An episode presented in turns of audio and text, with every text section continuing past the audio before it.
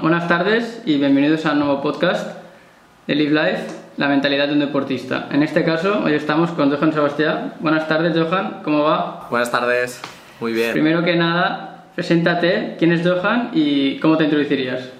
A ver, Johan es una persona muy apasionada del deporte, no de, un tipo de deporte, sino del deporte en general pero no tampoco del deporte de ver por la tele, sino del deporte de practicarlo, de disfrutar de él, de pasarlo bien con los amigos Ah, y, creo que así es, es, un poco mi faceta más pública, es lo que más me etiqueta a mí desde siempre ha sido el deporte y creo que es una buena presentación.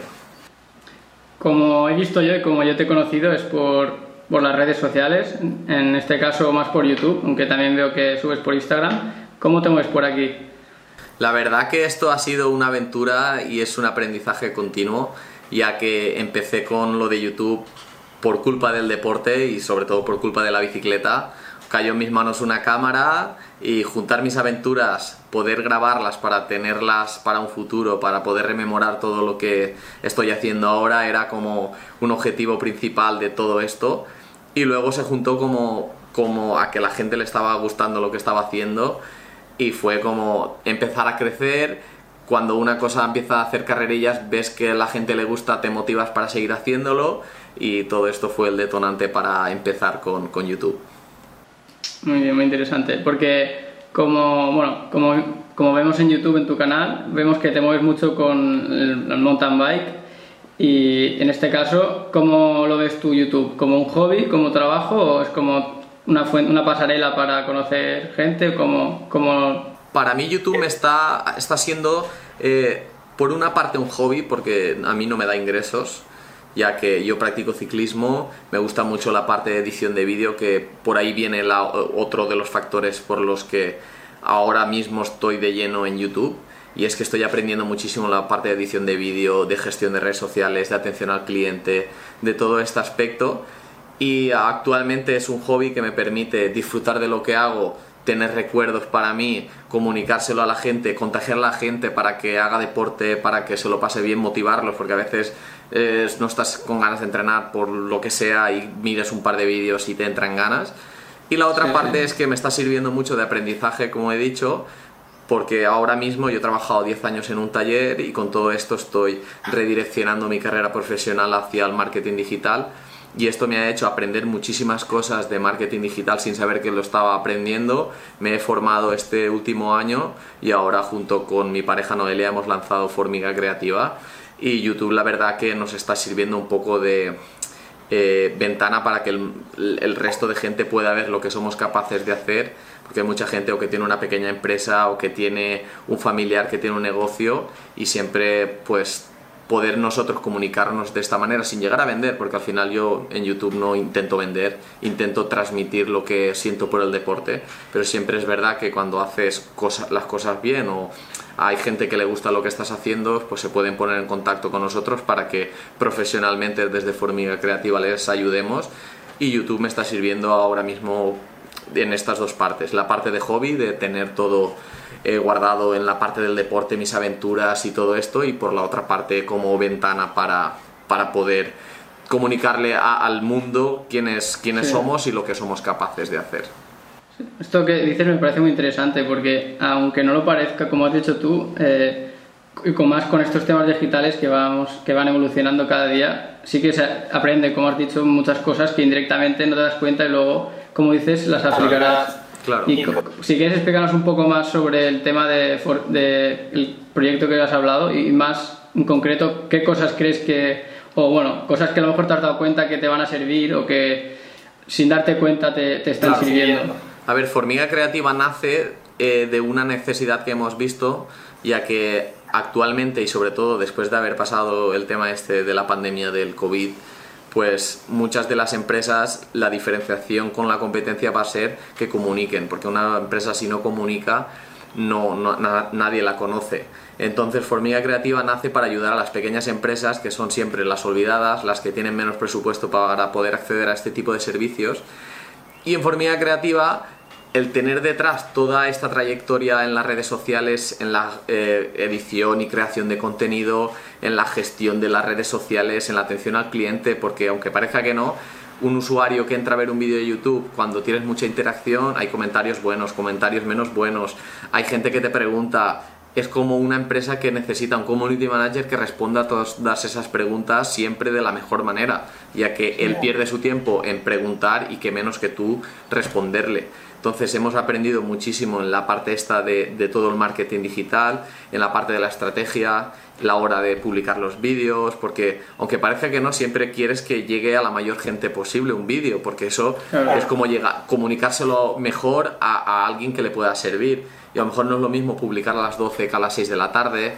Y todo esto hemos ido a, por prueba y error, prueba y error, aprendiendo y al final se, se ha convertido en un aprendizaje muy grande porque luego en cuando he tenido formación muchos de los detalles que yo sin saber que había aprendido los tenía y cuando se estaban explicando cosas o se ponían en práctica algún ejercicio, pues la fluidez a la hora de reaccionar ante la adversidad esta era como más rápida que otros. Sí, sin quitarle mérito al resto de la gente, pero era como Un, aprendizaje que tienes, pero que no sabes que lo tienes hasta que lo pones en práctica y, y te das cuenta del valor que, que has adquirido. Claro, sí, porque me parece muy interesante, porque es que hoy en día hace falta tener un gran volumen de seguidores para rentabilizarlo, como dices tú, pero al final tú tienes una comunidad grande y, y realmente es, es, mucha gente detrás, aunque, aunque no lo parezca, y realmente la comunidad que se crea y todo lo que dices tú, cómo se aprende, seguro que, claro. que es, vamos, sí, muy interesante. Sí, sí. Y bueno, siguiendo, bueno, un poco por estos temas, eh, ya has hablado un poco, pero bueno, más en concreto, ¿qué, ¿qué, crees tú que es lo que te motiva a seguir adelante con estos proyectos? Es decir, ¿qué es lo que te mueve y qué es lo, hasta dónde te gustaría llegar?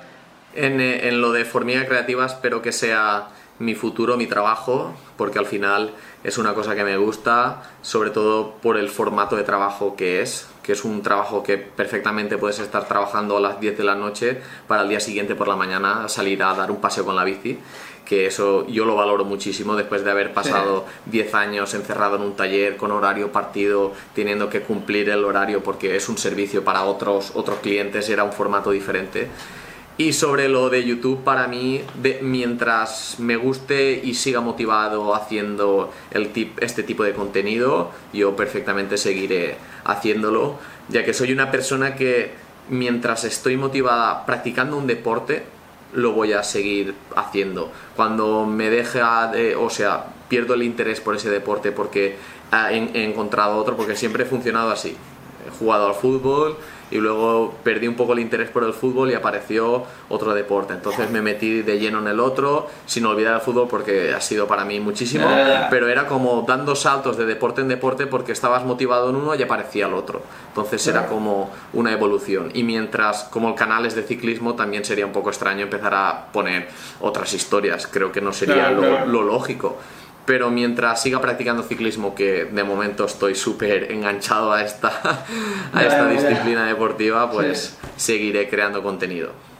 Muy bien, muy bien. No sé, muchos ánimos porque de verdad es muy interesante. Y como dices, eh, a lo mejor tú no te das cuenta, pero muchas veces sí que viendo vídeos tuyos, o bueno, digo yo personalmente, pero seguro que a mucha gente le pasa, y a ti a lo mejor te pasa con otros youtubers o con otros creadores, que sí que es verdad que hay veces que ves un vídeo con la actitud o con la manera de hacer las cosas y te motiva a ti para salir claro, de esa tarde. Claro, sí, sí, sí, totalmente.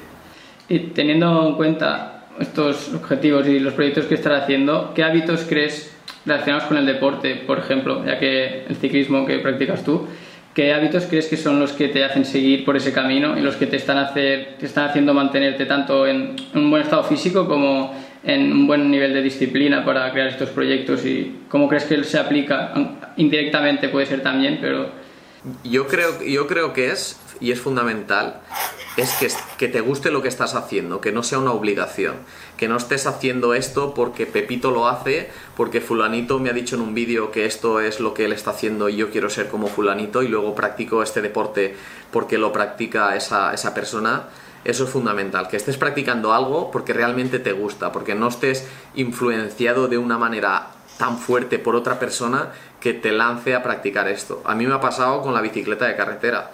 Yo la bicicleta de carretera, pues a mí me gusta la montaña mucho y cuando descubrí ciclismo fue como una combinación perfecta, pero luego está la, bicicleta, la bicicleta de carretera que físicamente te pone en forma muy bien, te hace llegar a un nivel muy alto, pero no me llenaba, o sea, el irme por la carretera con todos los coches, con todo lo que conlleva, no era, no disfrutaba haciéndolo al 100%.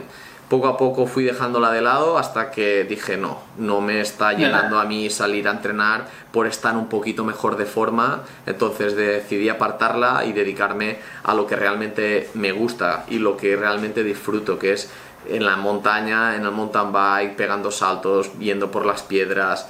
Sí, físicamente estoy un poco menos, pero bueno, tampoco pienso que en el nivel que yo voy a tener la diferencia va a ser tan alta y prefiero disfrutar de lo que estoy haciendo, que creo que tiene que ser el objetivo principal en el deporte, ya sea ciclismo, natación, lo que hagas, que sea que estés disfrutando de lo que haces, que no se convierta en una obligación, porque historias de estas de chavales que podían haber llegado a ser muy buenos en su disciplina y por todo lo que conlleva aborrecerla y no volver a practicarla nunca más, hay muchísimas historias.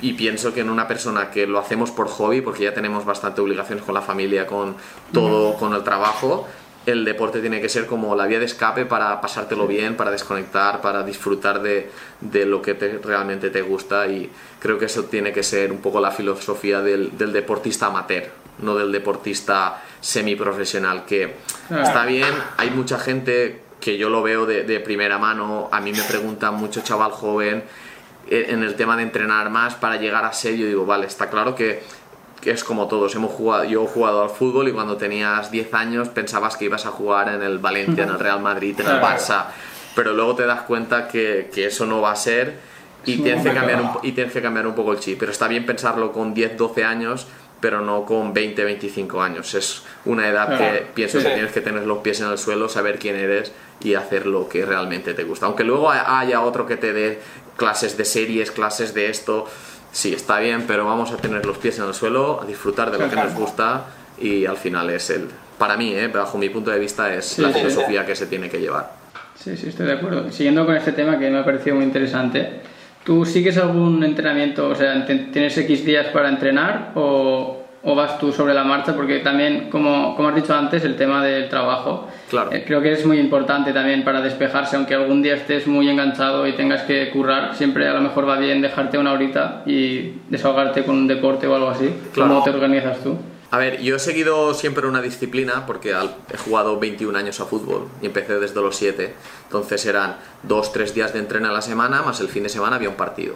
Si se jugaba el domingo, el sábado no se podía salir. Entonces entras en una dinámica que es un aprendizaje también para luego, para el futuro, que te marca un poco tu forma de ser y te conoces a ti mismo. Luego, una vez tenía la disciplina esta de que para mí salir a hacer deporte y entrenar era, era mi hobby, era voy a hacerlo, pero porque me gusta hacerlo y porque me lo paso bien, ya entra que 3-4 días pues siempre tenía las ganas de salir. Pero luego llegó una fase que en la bicicleta me quería conocer un poco más a mí. Entonces, todos hemos tenido el, la, creo que todos hemos tenido, mejor dicho, la fase de intentar subir de nivel porque empiezas a hacer un deporte, ves que se te da bien, ves que cada vez vas un poco mejor y para hacer las cosas bien pues hay que ir con un preparador físico para que te enseñe un poco. Entonces sí que tuve una temporada ya hace 4 o 5 años, que estuve casi un año entrenando en un preparador físico, aprendí muchísimo y sobre todo aprendí a conocer mi cuerpo, a saber cuándo iba mal, cuándo iba bien, cuándo podía apretar, cuándo tenía que aflojar. Y el hecho de conocerme a mí me ha dado muchísima información que anteriormente desconocía, sobre todo a la hora de practicar deportes de resistencia, porque una, una cosa es estar una hora encima de la bici de en plan ocio y la otra es estar más horas como las carreras que he hecho yo y desde hace unos dos años no utilizo ni el pulsómetro, no utilizo ni, geles, porque sé cuándo tengo que comer, si tengo que parar cinco minutos en un habituallamiento, paro y recupero y como, no voy con el ansia del rendimiento, eh, tengo que estar en un punto físico bien para luego poder terminar la prueba a la que me he presentado para participar, pero el resultado básicamente me da un poco igual. Entonces, pienso que ahora mismo salgo a hacer deporte cuando realmente lo necesito en plan, pues tengo un rato, me voy con la bicicleta, doy una vuelta, hoy que pues hoy me apetece eh, apretarme un poquillo más, notar la sensación de ir así con el ritmo alto una hora, hora y media, pues hago esto. Hoy que me apetece, pues me apetece ir por encima de las piedras, dar cuatro saltos, pasármelo bien. ¿Qué hago? ¿Media hora, 40 minutos? Pues eso es lo que hay.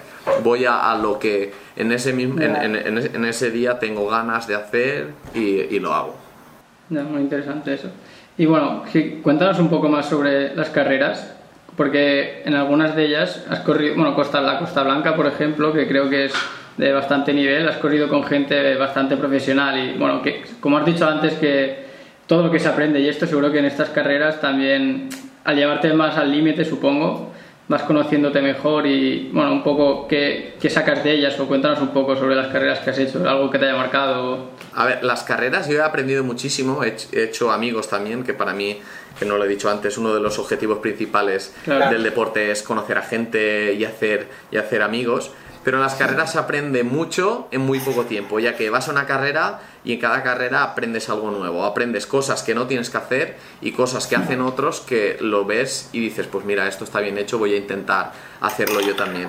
En las carreras que hay de muchísimo nivel, pues aprendes muchísimas cosas. Aprendes que están los profesionales que se ganan la vida de ello y luego aprendes que hay otra gente que bajo mi punto de vista están bastante equivocados, que quieren ir más del nivel que realmente tienen y hacen cosas que no son del todo cívicas dentro de una carrera, como tirar un gel, porque el gel, el vacío pesa demasiado para llevarlo encima del mayor. No respetar, porque yo a lo mejor subo más despacio, te dejo pasar, pero bajo más rápido que tú. Si vas a quedar al 70, te da igual apartarte y hacerme disfrutar a mí bajando, porque yo luego subiendo también te puedo hacer tapón y yo como prefiero que si tú vas rápido, que pases, me aparto, pasas. Entonces aprendes muchísimas cosas, tanto de la parte buena y de la parte mala. Y en las carreras, pues cuando vas a carreras de mucho nivel, pues es un ambiente, es una cosa un poco diferente a las marchas de pueblo, pero al fin y al cabo yo creo que en, cada carrera que se va, en cada carrera que se participa, se aprende, alguna cosa se aprende siempre. Y bueno, este tema que has dicho de conocer a gente, porque yo lo he visto mucho, que cuando bueno, no sé, a ti seguramente también te pasó o te sigue pasando con el, cuando empezaste con la bici y todo eso, que cuando empiezas a quedar con gente, porque cuando eres nuevo, bueno, pues vas juntándote con los que más conoces que, que, va, que hacen ese deporte y luego ellos te introducen con otra gente y tal. Y creo que se, del deporte, este, bueno, en concreto, bueno, en general, correr también, pero que se crea como una piña que por simplemente por ser un aficionado a esto, como si ya sois una familia, por lo menos cuando vais a entrenar, que hay mucho buen rollo y todo esto, no sé si... A ver, sí y no, porque está dentro, bueno, pienso que es igual que en la vida normal, hay gente buena y hay gente menos buena. Eh, cuando hay buen rollo se disfruta muchísimo, se lo, lo pasa uno un grande porque si vas menos te esperas, si ahí te esperan, si vas un poco más te esperan. Es como un ambientillo muy bueno, sobre todo en el, en el, um, en el rol de la bicicleta, pues siempre hay como ese feeling entre, entre todos, como puede pasar en los runners o puede pasar en la gente que hace natación y todo este aspecto. Pero siempre está, como, como he dicho antes, cosas que se aprenden en las carreras, gente que se cree que es profesional, gente que se cree que está en un nivel superior al resto, y a lo mejor te ven y a mí me pasa, como hago vídeos y todo esto, se piensan que yo soy eh, listo y soy... Cuando no es así, yo intento transmitir lo que me gusta, pero entre comillas veo que es un poco de envidia, una envidia un poco rara, porque es como que luego dicen, no, yo es que soy pro porque yo quedo el 10 en una carrera y tú quedas el 50, entonces yo quiero ir más y quiero ser esto porque entonces, todo eso. Pero bueno, en general pienso que en el mundo de la bicicleta hay un muy buen rollo entre toda la gente. Siempre se saluda, siempre se va de, de, colegueo cuando vas montando. Y, la parte positiva es esa, que, es que hay buen, buen feeling entre todos los bikers.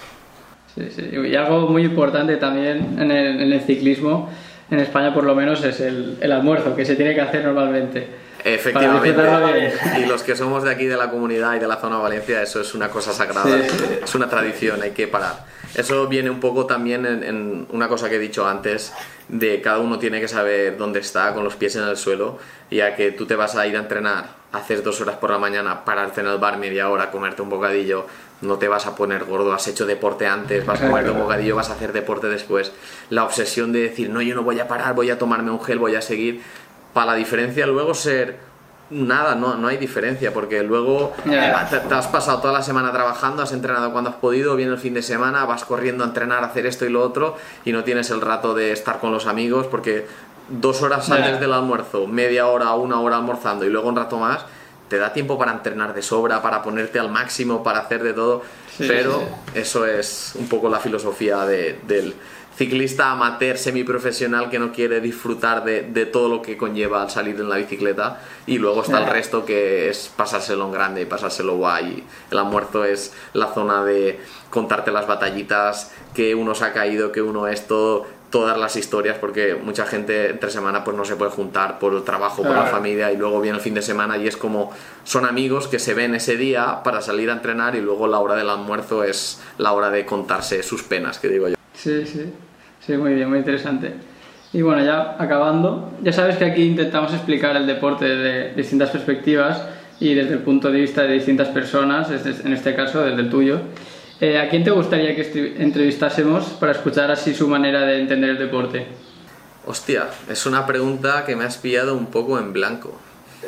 Yo, es que a mí hay una frase que dice, ídolo de quién, en plan, no tengo a ningún referente que sigo. A ver, sí que hay, pero son otros roles, otra perspectiva. A mí lo que es el deporte visto en España o lo que se comunica en las redes sociales del deporte no me termina de convencer tanto porque está muy enfocado al, al amateur semiprofesional, no a la persona que disfruta de la bicicleta. Entonces, no sé, me has pillado un poco así. Sí. Bueno, puedes decir si quieres alguno que no sea accesible y otro más Alguno que, no sea traer, accesible. A ver, hay una persona que. Es que, claro, lo que me gusta ver a mí es una parte muy audiovisual. Pero mira, hay un chico que está en, en Inglaterra que se llama Ollie Wilkins. Que creo que ha sido. Ollie Wilkins. Creo que ha sido eh, profesional o ha llegado a un cierto nivel. Y luego, ahora que están haciendo vídeos de plan hobby, es como el ambiente bonito de la bici, el salir, el reírse, el caerse, levantarse, el pasárselo bien con los colegas, el hacer viajes y todo ese. Lo que es, es creo que es un poco inaccesible por el idioma y también porque sí. está Sí. allá, pero en plan así en España, Hombre, os diría una persona que sale mucho, tiene una perspectiva diferente ya que está eh, con la bicicleta eléctrica y es una, un poco tabú lo que hay ahora con las bicis eléctricas, de si sí, de si no, de si es para mayores, si no se hace deporte, si todo esto, que se llama Fernand de Extreme Enduro, que es de aquí de, de Elche. Y yo creo Sí. que él podrá decir también una perspectiva un poco diferente a, a la mía. Creo que estamos bastante parecidos porque el otro día salimos y la verdad que nos llevábamos súper bien y era todo bastante con el mismo feeling, pero el hecho de la bicicleta eléctrica puede dar un punto de vista diferente. Se escucha de fondo. Puede dar un Sí. punto de vista diferente a esto del deporte y del colegueo. Sí, muy interesante eso. Vale, y bueno, por último, cambiando un poco el rol, ¿hay algún tema sobre el cual te gustaría hablar o sobre el cual querrías escuchar en, en- en un futuro en, en este podcast? Pues me gustaría poder escuchar cosas relacionadas con los hábitos que tienen los ciclistas eh, previo y post a una carrera. Me refiero. Ah, eh. Exacto. Cuando tú vas a, una- a un evento, ¿qué es lo que sueles hacer antes de, de una carrera? ¿Y qué es lo que se sueles hacer post una carrera? Porque yo tengo un punto de vista de poco comer lo que te dé la gana y todo este aspecto.